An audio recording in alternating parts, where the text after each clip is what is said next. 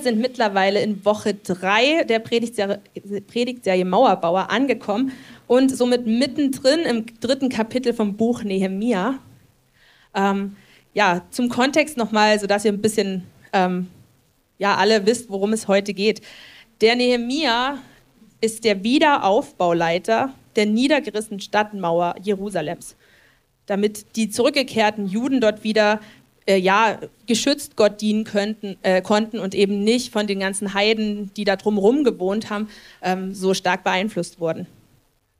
Also, was schon passiert ist in der Geschichte, ist, dass ne-, Nehemia den Auftrag von Gott erhalten hat ähm, und diesem auch nachgehen will und dass er den Zustand der Mauer bereits geprüft hat, um sich so ein bisschen Bild zu machen, was denn da alles an Arbeit auf die Juden, die zurückgekehrt sind aus dem Exil, ja, was da auf sie zukommt. Es kann also quasi losgehen mit dem Bau. Ähm, alle sind bereit, um dort richtig äh, Hand anzulegen, wie wir es im Kiki-Theater gesehen haben. Die hatten ja auch schon alle ihre Baustoffe parat, also es konnte wirklich direkt losgehen. Und deswegen sind wir jetzt im dritten Kapitel. Ich lese euch mal ein Stück vor. Der hohe Priester Eliashib machte sich ans Werk. Gemeinsam mit seinen Brüdern, den Priestern, baute er das Schaftor. Sie weihten es ein und setzten die Torflügel ein. Auch den angrenzenden Mauerabschnitt weihten sie ein. Es ging bis zum Turm der Hundert und zum Hananelturm. Daneben bauten die Männer aus Jericho. Im Anschluss baute Sakur, der Sohn des Imri. Die Familie von Sena baute das Fischtor. Sie brachten Holzbalken an und setzten die Torflügel, Schlösser und Riegel ein. Daneben erneuerte Meremot die Mauer. Er war der Sohn des Uria und Enkel von Kurz. Ihr merkt sicherlich schon, das ist kein Vorlesekapitel, was wir heute hier vor uns haben. Ich rate euch, dass ihr das mal zu Hause durchlest, gerade alle, die sehr bauinteressiert sind, denn hier wird in 32 Versen beschrieben, wer genau was bauen sollte. Ich denke, dass das vielleicht für heute Morgen nicht unbedingt das ist, was jeden Einzelnen hier interessiert. Und deswegen erspare ich euch jetzt noch 25 weitere falsch vorgelesene Namen ähm, und ja, wir wollen einfach mal genau drauf gucken, was das vielleicht für uns heißen kann, dass Gott das so genau eingeteilt hat, wer wo baut. Ich finde es tatsächlich ziemlich spannend. Ähm, ich habe mir das tatsächlich auch zu Hause alles durchgelesen, deswegen äh, ich weiß, wer welches Tor bauen soll und wer an welchem Mauerstück bauen soll. Ähm, und es ist cool zu sehen, wie Gott einfach wirklich, ähm, ja, wie, wie er da so eine Struktur schafft ähm, aus diesem Riesenprojekt, wie er es runterbricht, sodass ähm, es nicht so überfordernd ist, sondern dass jede Familie ähm, und jede Gruppe da auch ein eigenes Mauerstück vor der Nase hat. Ich bin überzeugt davon, dass das auch für uns heute Relevanz hat, dass Gott ein Gott ist, der nicht sagt, hier, baut die große Mauer und guckt, wie er es hinkriegt und dass dann tausende Leute irgendwie versuchen müssen, sich selber zu ordnen, sondern dass Gott jemand ist, der uns dabei hilft, es einzuteilen, uns dabei hilft, äh, wirklich gabenorientiert zu arbeiten. Und ich glaube, das ist für uns auch heute relevant, weil Jerusalem auch so ein Bild ist für Gemeinde ein Bild für einen Ort, wo Gott mit uns Beziehung haben möchte. Jerusalem ist ein Ort, wo Gott mit uns zusammenleben möchte. Im Psalm 76,3 steht, in Salem, was ein althebräisches Wort für Jerusalem ist, wurde sein heiliges Zelt errichtet. Auf dem Berg Zion hat er Wohnung genommen. Also Gott will Wohnung nehmen in Jerusalem, Gott will Wohnung nehmen in uns persönlich. Und das hat er durch den Heiligen Geist auch getan. Als er den Heiligen Geist zu Pfingsten auf diese Welt geschickt hat, hat er seine Wohnung hier auf der Welt in jedem Einzelnen von uns errichtet. Und Gott ist das auch heute noch wichtig, dass das ein Ort ist, ja, der schön ist, dass jeder einzelne von uns nach seinem Ebenbild gemacht ist, auch immer mehr ihm ähnlicher wird, seine Werte vertritt und das aber auch die Gemeinde, der Ort, wo wir alle zusammenkommen, sozusagen die ganzen kleinen Wohnungen Gottes, ähm, dass das ein Ort ist, wo Gott uns begegnen kann.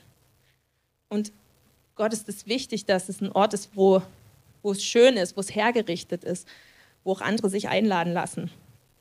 Und ich glaube, Nehemiah darf da unser Vorbild sein, der da ja mutig vorangegangen ist bei diesem großen Bauprojekt und der wirklich ähm, ja, Gottes Weisung da angenommen hat, der sich getraut hat, dieses Großprojekt anzugehen. Ich finde es spannend, es ist gar nicht so viel passiert im Buch Nehemia bis jetzt, sondern eigentlich ziemlich wenig, wenn man überlegt, dass im ersten Kapitel Nehemia erstmal so ein Klagegebet an Gott richtet über den Zustand Jerusalems. Nach dem Sichten der Mauer geht es jetzt also sofort los. Und ich glaube, das ist so eine erste Lektion, die wir uns von Nehemia vielleicht auch mitnehmen können. Nicht lange fackeln, sondern loslegen.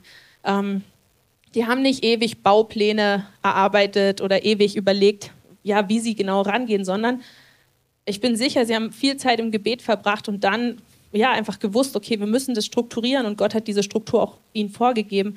Und dann war es insgesamt nur ein Projekt von 52 Tagen, was wirklich ja nicht viel ist für so einen Mauerbau. Also sie haben, sind dem Ruf Gottes gefolgt und haben losgelegt.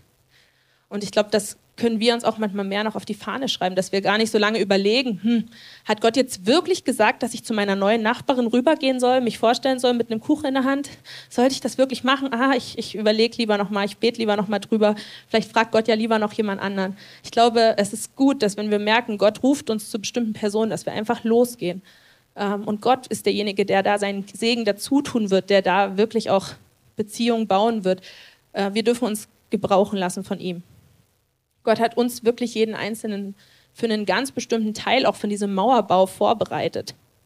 Er hat uns vorbereitet für einen Teil, wo wir genau das dazu tun können, was uns liegt, um so sein Vorhaben voranzubringen.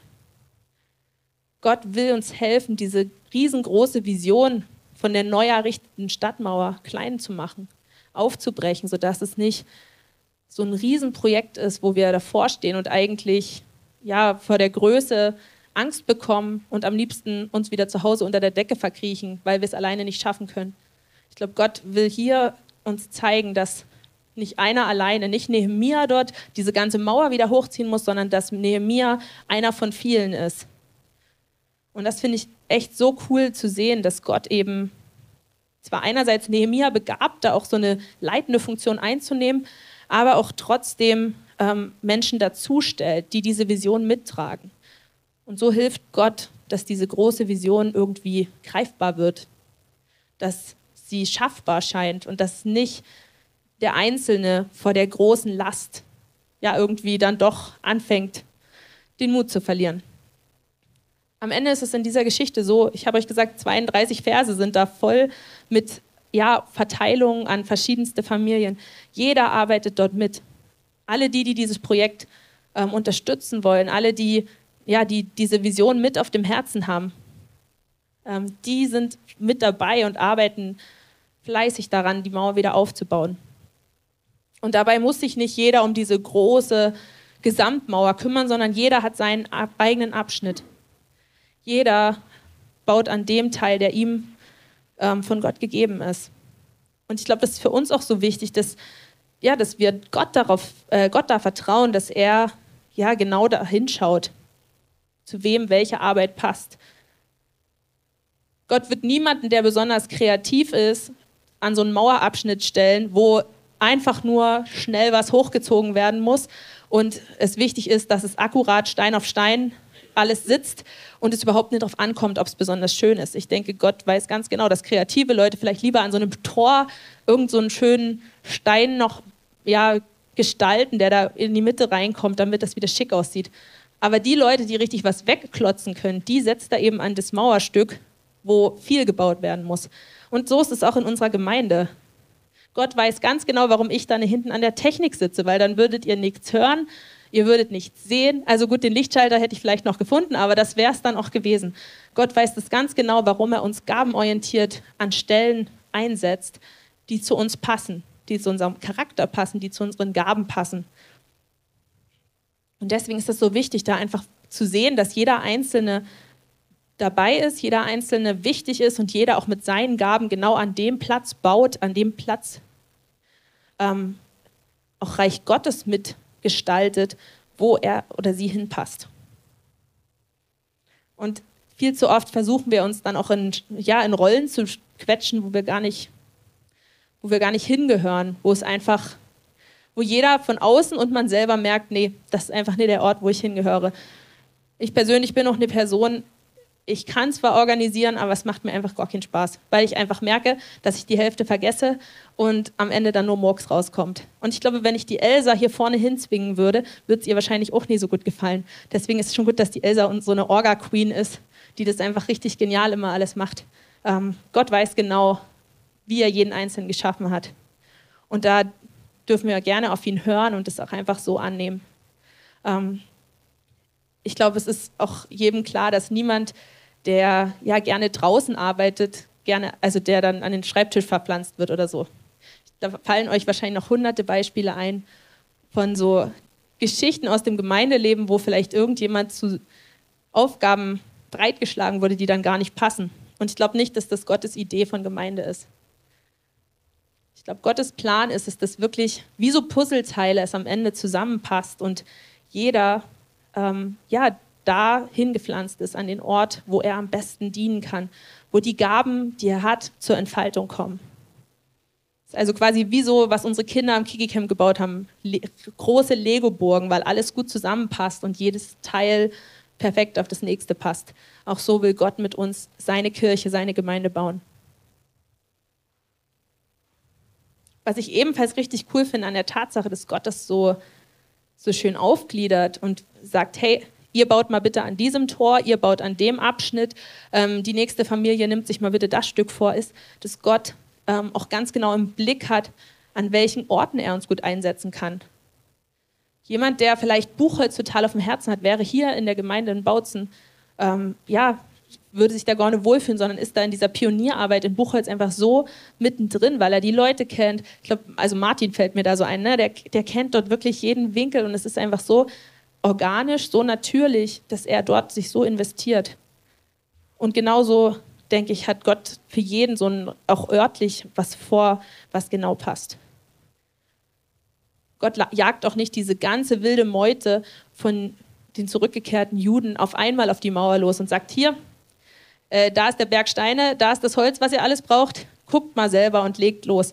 Ähm, ich glaube, die Struktur, die Gott schafft, ist auch einfach wichtig, damit die Arbeitsbereiche klar abgesteckt sind, dass niemand sich in die Quere kommt und dann ne, schon man sich früh dann auf der Baustelle trifft und sagt, hä, wieso habt ihr jetzt schon hier losgebaut? Ich habe jetzt eigentlich den Plan schon, ich wollte jetzt auch hier losbauen. Ähm, und so gibt es doch am Ende nur Streit und ähm, Ärger. Gott schafft diese Struktur auch, damit das einfach jeder so seinen Tanzbereich hat und wirklich am Ende auch die ganze Mauer fertig wird. Und ne, fünf Familien denken, wir möchten aber alle dieses Tor bauen ähm, und dann werden drei andere Mauerabschnitte komplett vergessen. Ich glaube, so ist es einfach wichtig mit dieser Struktur, ähm, damit eben das sinnvoll angegangen wird, dieses Projekt. Dass nicht so ein großes Chaos entsteht, weil alle Bauleute ähm, ja überhaupt nicht miteinander ähm, kommuniziert haben, vielleicht, wer jetzt wo genau sich einbringen möchte. Und was, glaube ich, Nehemiah auch sehr unterstützt hat, ist, dass es einfach dann, da wo es so eingeteilt war, diese Struktur, dass es Familienoberhäupter gab, die wieder sich um ihre Leute gekümmert haben, wo Nehemia nicht überall zur gleichen Zeit sein musste, schauen musste, dass es vorangeht, sondern es war klar, okay, das Familienoberhaupt von dieser Familie sorgt dafür, dass das Tor am Ende, so wie wir das brauchen, auch steht.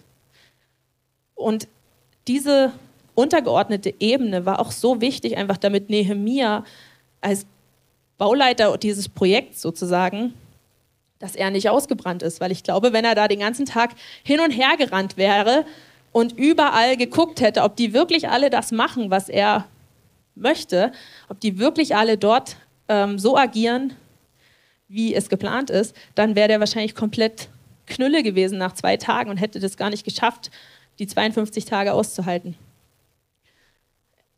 Das ist so eine Sache, die wir auch in der Wirtschaft sehen, dass einfach ähm, untergeordnete Leitungsebenen da reingezogen werden, damit Verantwortung auf viele Schultern verteilt wird. Und ich glaube, manchmal ähm, haben wir in Gemeinden so Angst davor, ähm, so Strukturen zu schaffen, weil wir denken, dass es irgendwie was von der Freiheit wegnimmt oder weil wir denken, dass es zu stark auch Hierarchie entsteht dadurch. Aber Gott ist ein Gott, der auch Struktur schafft. Und ich glaube, an diesem Beispiel von Nehemia können wir sehen, dass das ganz oft auch hilfreich ist, dass es einfach so eine gewisse so ein gewisses Vorankommen auch unterstützt. Ähm, und sicherlich ist Gemeinde kein Wirtschaftsunternehmen, das will ich jetzt damit nicht sagen. Wir wollen keinen großen Profit erzielen, sondern uns, unser Profit sind, wenn dann, die Seelen, die Jesus finden. Ähm, aber ich glaube, es ist gut, wenn wir auch einfach solche Strukturen uns zunutze machen, da wo sie passen, damit wir, ähm, ja, damit wir nicht uns gegenseitig unsere Tanzbereiche so streitig machen, sondern dass wir wirklich Hand in Hand und so, dass es richtig schön verzahnt unsere Arbeit tun können fürs Reich Gottes. Denn mit solchen Strukturen können wir auch sicher gehen, dass am Ende alles gesehen wird. Weil ich glaube, So ein Pastor, der hat so viele Sachen, auf die er sich konzentrieren muss, zum Beispiel. Und wenn es da einfach Leute gibt, wo klar ist, ey, die kümmern sich um das ganze äh, Welcome-Team, die kümmern sich darum, dass jemand am Eingang steht und Leute begrüßt, dass Kaffee da ist, wenn die Leute hier früh ankommen, ähm, dass vielleicht noch irgendwie so ein Obstteller da ist. Das ist ja, glaube ich, jedem von uns klar, dass das nicht alles der eine Leiter im Blick haben kann, sondern dass es wichtig ist, dass zum Beispiel auch das Kindergottesdienst, äh, Kindergottesdienstteam sich selber organisiert, ähm, dass das Lobpreisteam sich selber organisiert, lauter solche Sachen. Ähm, und das ist einfach eine große Unterstützung für Leiter. Ähm, und so hat Gott das auch gesehen, dass das einfach für Nehemia total wichtig war, dass er nicht alleine dort steht mit tausenden Leuten, die er irgendwie anleiten muss, sondern dass das runtergebrochen ist, dass er die Chance hatte, überhaupt dieses Großprojekt zu wuppen. Weil ich glaube, Gott überfordert uns zwar nicht, aber ich bin sicher, dass diese Situation sehr herausfordernd war für Nehemiah. Das war so 52 Tage lang 150 Prozent geben, ähm, einfach mal so eine, ja, keine Ahnung, wie wenn wir äh, so ein Jugendcamp oder so ein Kiki-Camp äh, so eine Woche machen. Da ist nichts mit 100 Prozent Einsatz. Das sind meistens 150 Prozent oder manchmal mehr. Und Gott weiß das ganz genau, dass wir das mal für so eine Woche vielleicht zwei schaffen können, aber dass danach auch wieder Ruhepause angesagt ist. Und so weiß Gott ganz genau, wie unsere Kräfte verteilt sind und wie er auch jedem was zumuten kann. Und ich glaube, auch heute ist es einfach für uns wichtig ähm, zu wissen, dass Gott am Ende auch der Oberbauleiter ist, der auch über Nehemiah steht, der über jedem äh, Gemeindeleiter steht, der das genau im Blick hat, was jeder Einzelne schaffen kann, was jeder Einzelne für Gaben mitbringt. Denn Gott baut seine Gemeinde nicht aus irgendwelchen schönen Backstein und Holz, sondern aus lebendigen Steinen. Und das steht in 1. Petrus 2, ähm, kommt zu Christus, dem lebendigen Eckstein im Tempel Gottes. Er wurde von den Menschen zwar verworfen, doch in den Augen Gottes, der ihn erwählt hat, ist er kostbar. Und nun lasst euch von Gott als lebendige Steine in seinen geistlichen Tempel einbauen. Ihr sollt Gottes heilige Priester sein und ihm geistliche Opfer bringen die er durch eure Gemeinschaft mit Jesus Christus annimmt. In der Schrift heißt es, ich lege einen Stein in Jerusalem, einen auserwählten, kostbaren Eckstein. Und wer an ihn glaubt, wird nicht umkommen. Dieser kostbare Eckstein ist Jesus Christus und wir haben das Privileg, Teil seines Tempels zu sein. Und ich bin überzeugt davon, dass es auf jeden Einzelnen von uns ankommt, denn jeder Einzelne von uns ist so ein lebendiger Stein, der in Gottes Tempel hier auf Erden eingebaut werden soll. Und wir wissen, wie es ist mit so einer Mauer, wenn da ein Stein fehlt, dann ist da ein Loch drin. Und schon ist sie nicht mehr so sicher. Wenn der Stein daneben auch noch fehlt, wird das Loch noch ein bisschen größer. Und ich glaube, deswegen ist es so wichtig, dass wir in der Gemeinde immer wieder auch verstehen, dass jeder Einzelne ein ganz wertvoller Teil ist von unserer Gemeinde, von diesem heiligen Tempel, den Gott bauen will. Und dieser Vers macht mir auch Mut. Der klingt einerseits vielleicht so, boah, jeder muss dabei sein und ich bin so wichtig dabei. Ich glaube, das kann vielleicht auch manchmal überfordern. Aber ich finde es eigentlich auch richtig cool, weil so ein Stein muss nicht viel machen. So ein Stein muss einfach da sein und sich vom Baumeister an die richtige Stelle setzen lassen. Und ich glaube, wir denken oft so, dass Gott krass viel von uns abverlangt und dass wir ja irgendwie Dinge machen müssen, die die gar nicht zu uns passen. Und das ist aber nicht so. Ich glaube, Gott, wie ich es euch gesagt habe, ne, Gott ist so ein perfekter Baumeister, der eigentlich jeden von seinen Steinen ganz genau kennt, der genau weiß, wie viel Kraft du hast, der genau weiß, was dich ausmacht, welche Gaben du hast, der genau weiß, welche Menschen dir auf dem Herzen sind. Und deswegen wird dieser gute, gute Baumeister dich an die Stelle pflanzen, an die Stelle setzen, wo das für dich ganz normal ist, ja, deine Gaben aus dir rausfließen zu lassen. Ne, er wird niemals jemanden, der dem Gastfreundschaft so schwer fällt, zwingen, haufenweise Leute in sein Haus zu lassen. Und ich glaube, manche Leute merken das gar nicht, dass einfach durch die Art, wie sie sind, wenn sie Menschen bei sich einladen, dass sie total viel von Jesus weitergeben, einfach weil sie so gute Gastgeber sind und weil es so natürlich aus ihnen rausfließt. Und andere haben ihre Gaben dann wieder woanders. Ähm, und so kann Gott es gebrauchen, dass ja zum Beispiel musikalisch begabte Leute einfach super gut darin sind, andere im Lobpreis zu führen. Menschen, die sensibel sind und gut zuhören können, sind so Pflaster für die Seele, für Menschen, denen es schlecht geht. Und die müssen sich meistens noch gar nicht richtig anstrengen, weil es einfach aus ihnen herausfließt. weil es für sie das Normalste der Welt ist, jemandem, dem schlecht geht, zuzuhören. Und sicherlich gibt es immer wieder Situationen, wo Gott uns herausfordert, uns in Situationen bringt, wo wir manchmal denken, hm, das kann ich überhaupt nicht, das liegt mir überhaupt nicht. Und doch habe ich es schon so oft erlebt, dass Gott dann auch uns die Kraft gibt, die wir brauchen. Plötzlich die richtigen Worte, die uns eigentlich nie eingefallen wären. Oder auch ja, Gaben, die wir vorher nie gedacht hätten zu haben. Ich habe es so oft schon erlebt, dass ich im Jugendcamp äh, Seelsorgegespräche mit irgendwelchen Jugendlichen geführt habe, die einfach zu mir kamen und ich eigentlich gesagt hätte, naja, ich bin jetzt nie so die empathische Person, geht lieber zu jemand anderen. Aber wenn sie da schon mal sitzen, total in Tränen, dann kann man sie auch nie so richtig wegschicken und sagen, naja, ich bin eigentlich nie so die richtige Person dafür. Und ich habe aber gemerkt, obwohl ich mich im ersten Moment unwohl gefühlt habe und gedacht habe, hm, die sind hier völlig an der falschen Adresse, dass Gott in diesem Moment mir einfach so eine Geduld schenkt, so eine Ruhe, zum Zuhören. Und ich denke, jeder, der mich ein bisschen kennt, weiß, dass Geduld und Ruhe vielleicht nicht so unbedingt die Worte sind, mit denen man mich beschreiben würde. Aber das ist das Gute. Die, heiligen äh, die lebendigen Steine müssen nicht ohne den Heiligen Geist auskommen, denn der ist immer mit dabei und unterstützt uns auch in seinem Vorhaben. Und es ist, glaube ich, einfach für uns so, so eine Zusage zu wissen, dass wir das nicht alleine machen müssen. Gott sagt uns eigentlich, okay, setz deinen Fokus auf deinen Mauerabschnitt. Schau, wo ich dich hingestellt habe. Vielleicht bist du eine Krankenschwester irgendwo im Krankenhaus, vielleicht bist du Lehrer an irgendeiner Schule, vielleicht bist du sogar selber Handwerker, ähm, der mit ganz vielen Kunden äh, jeden Tag Kontakt hat. Ähm, vielleicht bist du Verkäuferin, was auch immer es ist. Ich glaube, Gott hat für jeden von uns so einen Platz gesucht, ähm, wo wir an unserem Mauerabschnitt bauen dürfen wo wir Gottes Reich in dieser Welt voranbringen können. Und ich glaube, das wirkt manchmal so unbedeutend, was wir so in unserem Alltag machen oder wie wir vielleicht auch in unserem Beruf andere prägen. Aber ich glaube, das ist also wichtig, dass wir dies nicht aus dem Blick verlieren, dass das große Ganze trotzdem vorangeht, weil Gott es einfach führt. Wenn du vielleicht Erzieherin bist, du prägst so sehr die Kinder, vielleicht siehst du es gar nicht, aber im im Blick auf das Reich Gottes, wenn du deinen Mauerabschnitt im Fokus hältst, dann bringst du auch das ganze Großvorhaben voran. Und die Verantwortung musst du überhaupt nicht tragen, dass du die ganze Zeit denken musst, okay, wächst die Gemeinde Gottes, äh, geht das voran in unserer Generation, in unserer Region. Ähm, klar dürfen wir dafür beten und uns das auch herbeisehnen. Und doch ist Gott am Ende der Oberbauleiter, der auch die Verantwortung darauf trägt, äh, dafür trägt, dass dieses Gesamtkunstwerk, äh, dieses Gesamtbauwerk auch ähm, ja, im Blick bleibt, dass es wächst und immer kräftiger und stärker wird. Das ist nicht dein, deine Verantwortung, dass du das tragen musst. Du kannst dein Vertrauen darauf setzen, dass Gott sich darum kümmert, dass am Ende alle Mauerstücken irgendwie zusammenpassen und dass diese ganze Mauer am Ende steht.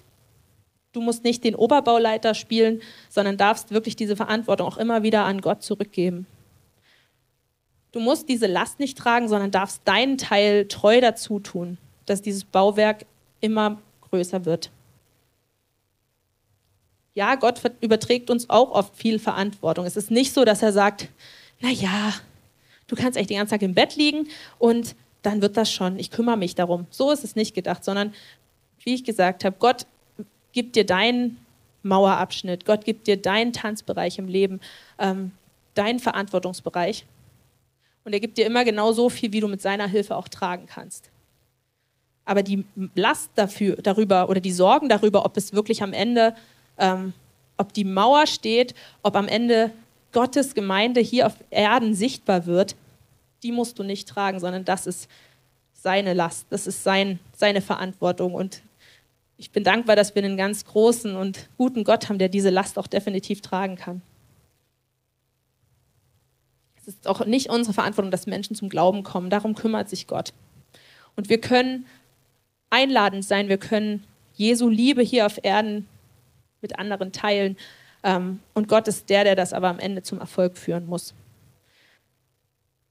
Das ist entlastend, aber auch manchmal frustrierend, weil wir eben nicht immer die Ergebnisse sehen, nicht immer die Samen, die wir gepflanzt haben, dann auch aufblühen sehen. Und ich bin so ein Mensch, ich setze sehr gerne Häkchen hinter Sachen und denke so, okay, ich habe jetzt in diese Person investiert, dann möchte ich bitte auch sehen, wie die dann zum Glauben kommt. Es wäre so schön, wenn es so wäre, ähm, aber oft ist es eben leider nicht so. Wir hatten letzte Woche erst nach dem Kiki-Camp noch das Sprachcamp. Das ist ein englischsprachiges Jugendcamp mit Amerikanern, ähm, was auch immer jeden Sommer so eine richtig coole Zeit ist.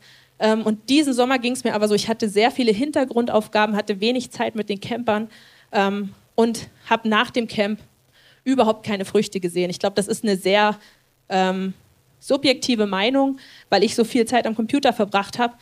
Ähm, aber ich war wirklich ziemlich gefrustet nach dem Camp, weil ich so dachte, hm, wo sind denn jetzt die ganzen Bekehrungen? Wo, wo sind denn die Jugendlichen, wo ich merke, die hat so richtig weitergebracht? Ähm, und ich weiß, das geschenkt ist von Gott, wenn wir das sehen dürfen. Ähm, aber trotzdem, ich glaube, da schleicht sich manchmal so dieser menschliche Frust ein oder generell so dieses Zahlendenken, dass man irgendwelche Erfolge sehen möchte. Und ich entscheide mich aber trotzdem ganz bewusst, mich an der Zusage festzuhalten, dass es Gott ist, der Wachstum schenkt, dass es Gott ist, der am Ende meine Treue im Dienst belohnt, der dafür sorgt, dass Menschen wirklich so eine Herzensbegegnung mit ihm haben, der Glaube ins Herz von Menschen setzt. Das ist nicht mein Job. Und manchmal sehen wir das vielleicht erst Jahre später und vielleicht sehen wir es auch bei ganz vielen Leuten gar nicht. Und trotzdem dürfen wir uns daran festhalten, dass Gott sagt, der, der euch beruft, ist treu. Er wird euch ans Ziel bringen. Das steht in 1. Thessalonicher 5, 24. Und so wie er mich ans Ziel bringen wird, wird er auch jeden einzelnen von den Jugendlichen, von den Kindern bei Camps, jeden einzelnen anderen Menschen, mit dem auch ihr Kontakt habt, äh, wo ihr Liebe reingießt, Gott wird denjenigen ans Ziel bringen. Darauf dürfen wir uns stellen, auf diese Zusage, äh, dürfen darauf vertrauen, dass Gott führt und dass Gott ähm, ja einfach seinen Segen da reingießt. Das ist was, was wir nicht tun können.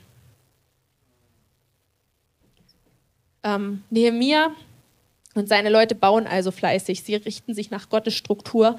Und es könnte doch alles so schön sein. Aber wir haben es auch im Kiki-Theater schon gesehen. Ähm, sofort kommen Feinde, die da Entmutigung stiften wollen. Und ich glaube, auch uns kann es das passieren, dass ähm, ja, bei unserem Vorhaben, dass Gottes Gemeinde zum Aufblühen kommt in unserer Welt, dass das einfach kaputt gemacht wird. Ähm, das Kapitel endet folgendermaßen. Sanballat war wütend, als er erfuhr, dass wir die Mauer wieder aufbauten. Er ärgerte sich sehr und verhöhnte die Juden. Zu seinen Landsleuten und den Mächtigen Samaria sagte er, was machen die elenden Juden da? Wird man sie gewähren lassen? Werden sie opfern? Werden sie es heute noch vollenden? Werden sie die Steine aus dem Schutthaufen wiederbeleben, die doch verbrannt sind? Und der Ammoniter Tobia, der neben ihm stand, warf ein, was sie auch bauen. Schon ein Fuchs wird die Steinmauer einreißen, wenn er hinaufspringt. Da betete ich, höre uns, unser Gott, wie, wie verachtet wir sind. Lass ihren Hohn auf sie selbst zurückfallen und lass die Plünderung erleiden in, seinem, in einem Land, in dem sie gefangen sind. Sieh nicht über ihre Schuld hinweg und tilge ihre Sünden nicht, vor, nicht aus vor dir, denn sie haben dich vor allen Bauleuten beleidigt. Schließlich stellten wir die Mauer bis zur Hälfte ihrer ursprünglichen Höhe rund um die ganze Stadt fertig und das Volk war mit ganzem Herzen dabei. Also wir sehen auch hier, die Feinde wollten sofort loslegen und die fleißigen Bauleute entmutigen. Da, wo sie losgelegt haben, ging es sofort los mit Spott und Hohn, um irgendwie dafür zu sorgen, dass der Bau gestoppt wird. Und auch unser Feind hier auf Erden, der versucht, unseren Bau, Gottes lebendige Gemeinde, Gottes Tempel, versucht er zu stoppen. Und er kommt uns mit Lügen, dass, ja, dass dein, dein Beitrag ist nicht wichtig, deine Gaben werden nicht gebraucht. Das, was du kannst, ist eh unwichtig. Und ach, egal, was ihr hier für Gottesdienste feiert oder für Events versucht hochzuziehen, das ist sowieso sinnlos, das interessiert niemanden. Lauter solche Lügen versucht der Feind auch uns als Gemeinde und jedem Einzelnen zu erzählen, um uns auszubremsen. Und dazu gehört, glaube ich, auch so dieser Versuch, die Einheit unter uns zu zerstören und ähm, ja, dafür zu sorgen, dass wir am Ende doch irgendwie nur so in unserer eigenen Suppe brennen, äh, schwimmen. Ich glaube, die weltliche Meinung über Kirchen ist auch so sowas, was uns total entmutigen kann. Wir sehen sinkende Mitgliederzahlen in den Kirchen, der Glaube wird immer mehr deformiert und ja, laut irgendwelchen Zeitartikeln verliert der Glaube auch immer mehr Relevanz in unserer Generation. Und ich glaube, wenn wir uns das so anschauen, wie vielleicht die Nachrichten über die Kirchen berichten, dann könnten wir uns eigentlich sagen, hm, naja, vielleicht stimmt das alles, vielleicht ist das auch gar nicht mehr relevant für die Leute, vielleicht ist das alles unwichtig, was wir machen. Ich bin aber überzeugt davon, dass das eine Lüge ist. Und ihr hättet das mal sehen müssen. Im Kiki-Camp war das Thema immer so aufgebaut, dass wir eine Lüge hatten und Gottes Wahrheit dagegen gestellt haben. Und es wurde jeden Tag schlimmer, dass die Kinder die Lüge eigentlich fast von der Bühne geprügelt haben, weil die so, die sind so hart gegen die Lüge vorgegangen. Es war immer einer von den Mitarbeitern. In unserem Fall in Ruppersdorf war es der Hubertus. Also wir haben den am letzten Tag überhaupt nicht mehr hochgeschickt, weil wir Angst hatten, dass die wirklich jetzt auf den losgehen. Sobald die Lügen gehört haben, sind die aufgesprungen. Nein, das ist eine Lüge, das ist eine Lüge. Gott sagt die Wahrheit. So sind die Kinder völlig ausgerastet in diesem Zelt. Und wir haben als Mitarbeiter gesagt, wie schön ist es eigentlich, dass die Kinder ohne groß nachzudenken, die Lüge entlarven, dass wenn gesagt wird, du bist zu klein, du schaffst das nicht, du hast eh keine Chance, die sind aufgesprungen und sind ausgerastet, weil die gesagt haben, das ist nicht wahr. Gottes Wahrheit ist, du kannst es schaffen mit Gottes Kraft. Gottes Wahrheit ist, du bist begabt. Gottes Wahrheit ist, du bist geliebt. Und ich fand es so stark zu sehen, wie die Kinder gegen Lüge vorgegangen sind. Und ich denke, wir müssen keine Leute dafür direkt verprügeln, so wie das die Kinder versucht haben. Ähm, aber wenn diese Lügen vom Feind kommen, wenn da gesagt wird, der Glaube hat keine Relevanz mehr, dann dürfen wir auch die Wahrheit dagegen stellen, dass unser Glaube sehr wohl relevant ist für die Gesellschaft, für diese Generation, für die Menschen, die jedem von uns täglich begegnen. Ich glaube, Jesus Christus zu kennen und zu erfahren, dass jeder und jede bei Gott angenommen und von ihm über alle Maße geliebt ist. Das ist relevant für jeden einzelnen Menschen auf der Welt. Es gibt keinen Menschen auf dieser Erde, für den diese Botschaft nicht relevant ist. Und ich glaube, wenn diese Lügen kommen, die uns vom Bauen von Gottes Gemeinde abhalten wollen, dann dürfen wir uns auch entgegenstellen und sagen, das ist eine Lüge und die Wahrheit ist, Gott will jedem Menschen begegnen und Gott will mich, will dich und dich und dich, jeden Einzelnen, der hier im Raum sitzt, jeden Einzelnen vor dem Livestream, der Jesus bereits kennt. Er will jeden von uns gebrauchen, um sein Reich in dieser Welt wachsen zu lassen, um seinen heiligen Tempel mit uns als lebendige Steine zu bauen. Also ich bin dafür, wir bauen treu dort, wo Gott uns hingestellt hat. Und er ist der, der dafür sorgen wird, dass die Herzen verändert werden. Und Gott, ich danke dir so sehr dafür, dass du diese Last nicht auf unsere Schultern legst.